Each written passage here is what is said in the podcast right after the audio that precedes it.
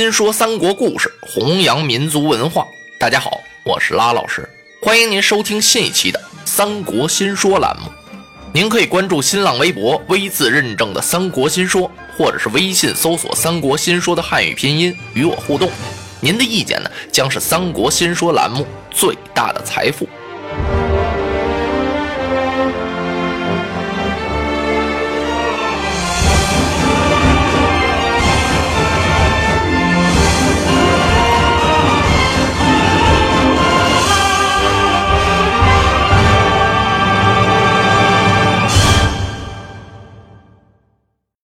话说李肃啊，说降了吕布，回来禀明了董卓。按照他跟吕布规定的这个时间呀，说今夜三更天，吕布就要杀丁原，来投董卓。董卓心里十分高兴。李肃带着人马前来接应吕布来了。他悄悄的呀，把这人马呀埋伏在大营的四周，等候消息。一直到了鼓打三更，李肃听了听。吕布这大营里啊，是声息皆无，不由得呀，李肃这心是砰砰直跳啊！心说怎么回事啊？我这老乡不是反盆了？说完了不认账了？那可倒好，东西也留下了，马也留下了，最后没这码事儿了。那董卓还不得把我宰了啊？他刚想到这儿，就听吕布这大营里头啊一声炮响，跟着是辕门大开。灯笼火把，料子油松，照如白昼似的。一般，吕布由打里边是气哼哼的出来了，手里提着宝剑，还有一颗血淋淋的人头。感情他把丁原已经给斩了。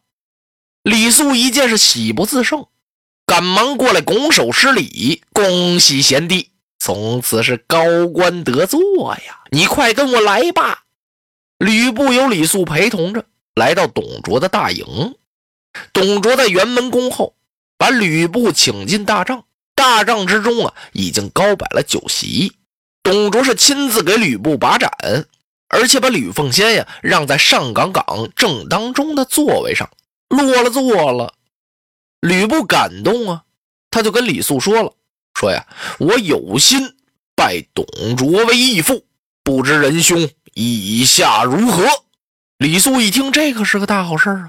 他立刻是挺身站起，跟董卓这么一说，董卓乐得这俩手都拍不到一块儿了。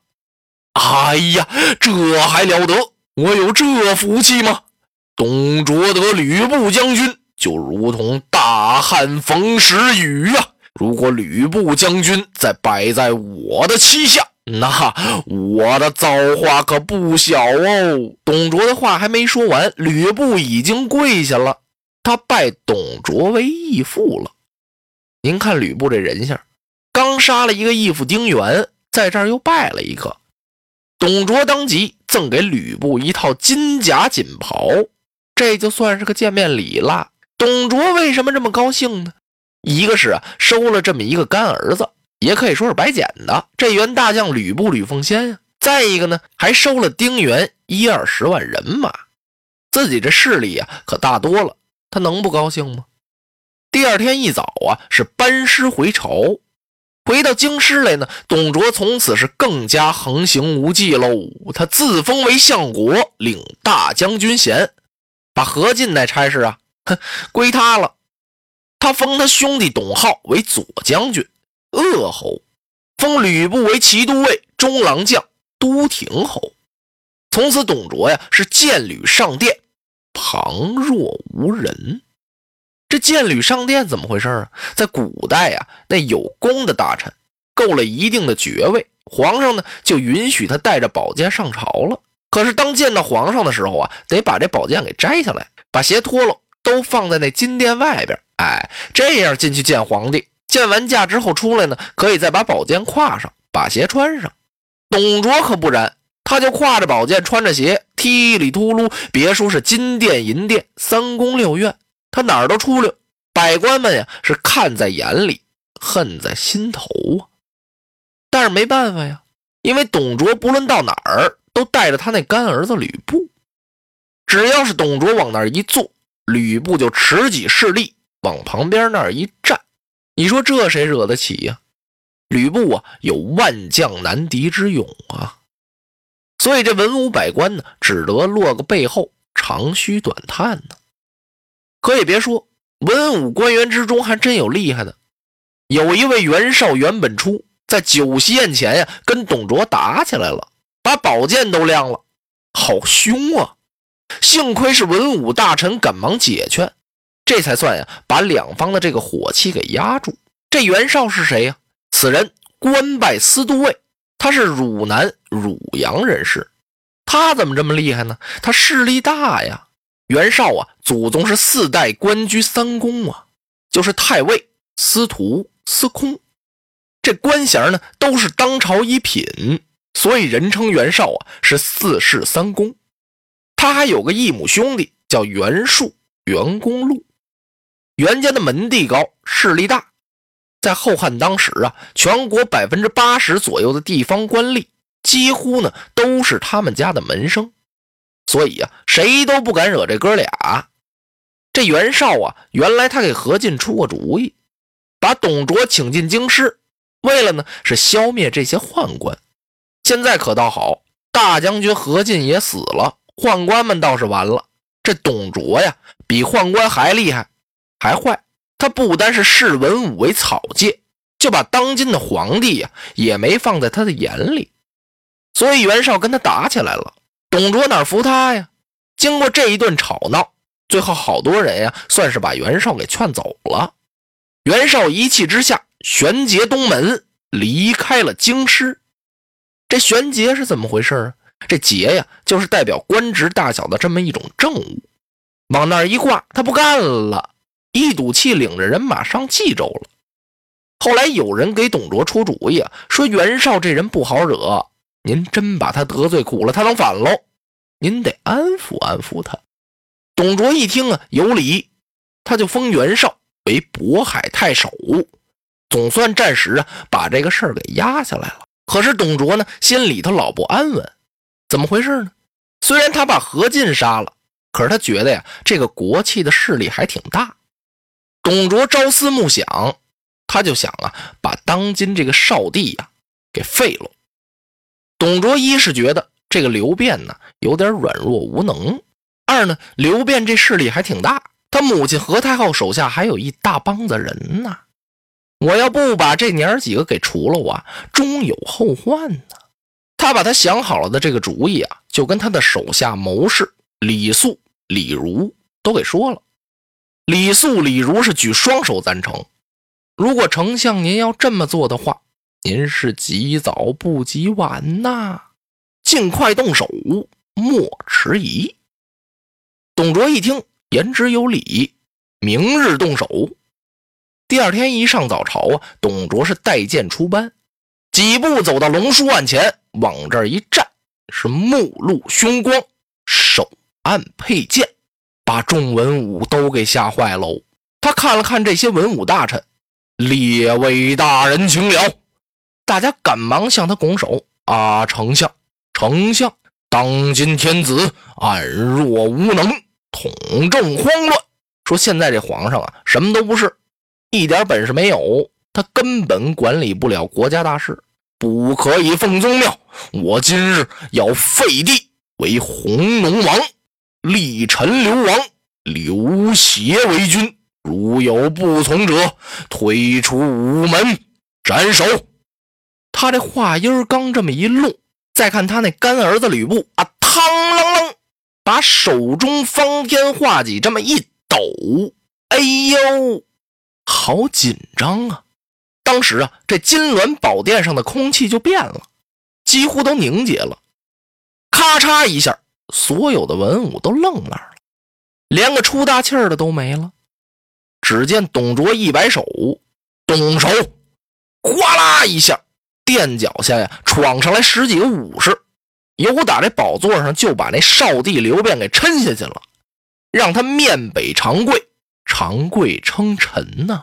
然后啊，把他的母亲何太后，还有这正宫娘娘唐妃，啪，把那凤冠也给打掉了，让他们呀跪到少帝的身后。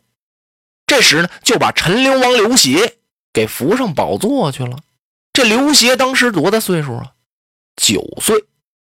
他就是汉朝啊最后的那个皇帝，汉献帝。当时啊立年号为初平元年，董卓让文武百官是跪倒朝贺。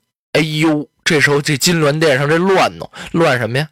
那少帝跟那何太后以及唐妃呀是放声大哭啊，文武百官是纷纷落泪。这哪儿朝贺呀？跟报丧一样。忽然呀，就在文官的班列之中，有人大叫一声。反了啊！反了！逆贼董卓，你敢上欺天子，下压群臣，无端废帝，罪不容诛！老夫以警血见耳！就是我把这一腔的血都倒给你了，我跟你拼了！随着这说话的声音啊，只见一位大臣一抖手，啪，把那牙剪就给扔出来了，朝董卓面门就打过来了。这牙剪是什么玩意儿？就是大臣手里边啊拿着的那块象牙板啊，也叫牙护。那玩意儿是干什么用的呢？说是大臣向天子奏本的时候啊，有些事儿啊怕忘了，都记在那上面。那玩意儿呢，大多数是用象牙做的，那块板也挺沉呢。这玩意儿啊，要削到董卓脑袋上啊，也得给他开个瓢。董卓这么一低头，啪，是牙板粉碎。把贼董卓是吓了一哆嗦，他注目一看呢，原来是尚书丁管老匹夫来呀，将他与我推出去斩了。丁尚书啊，临死是骂不绝口，面不改色呀。当时，吓得在场的文武是面面相觑，就是你看看我，我看看你，忍气吞声，谁也不敢言语了。这位少帝刘辩呢，就算让董卓给废了。他前前后后就做了四个月的皇上，董卓吩咐把少帝刘辩和他的母亲以及唐妃一起呀押进永安宫，就给囚禁起来了。开始啊还给点饱饭吃，给几件衣服穿，慢慢的呀饭也不给饱吃了，衣服也不给了。天一凉啊，冻得那少帝刘辩呀直打哆嗦。就这样，董卓也不放过他们。后来找了个理由啊。把这娘仨都给害死了，把那何太后啊由楼上给扔下去摔死了，把那唐妃呀用白绸子给勒死了。那少帝刘辩呢，就叫李儒啊，揪着耳朵用一杯毒药酒给灌死了，灌的是七窍流血。杀死娘儿几个之后啊，就把他们埋在了荒郊野外。一代皇帝呀就这么着告终了。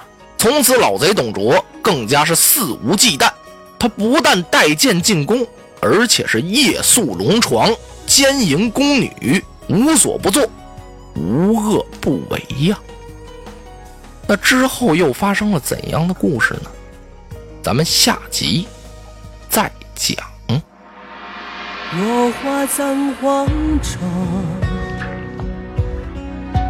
花蝶各西东。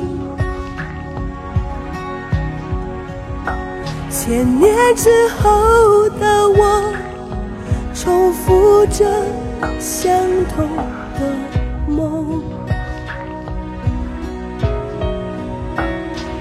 恍惚中，突然有一种思念的暗涌，空气里微风浮动。与众不同的香浓，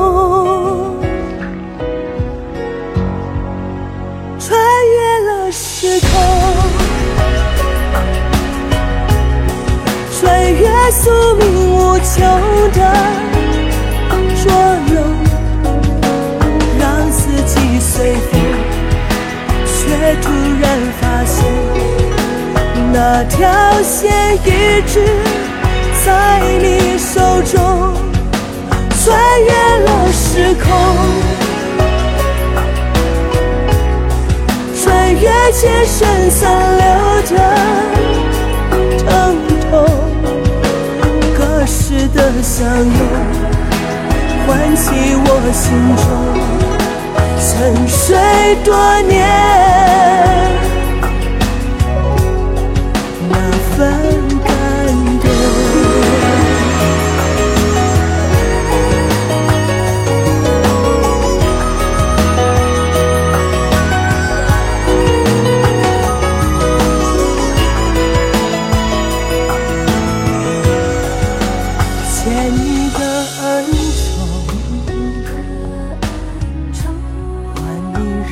情万种，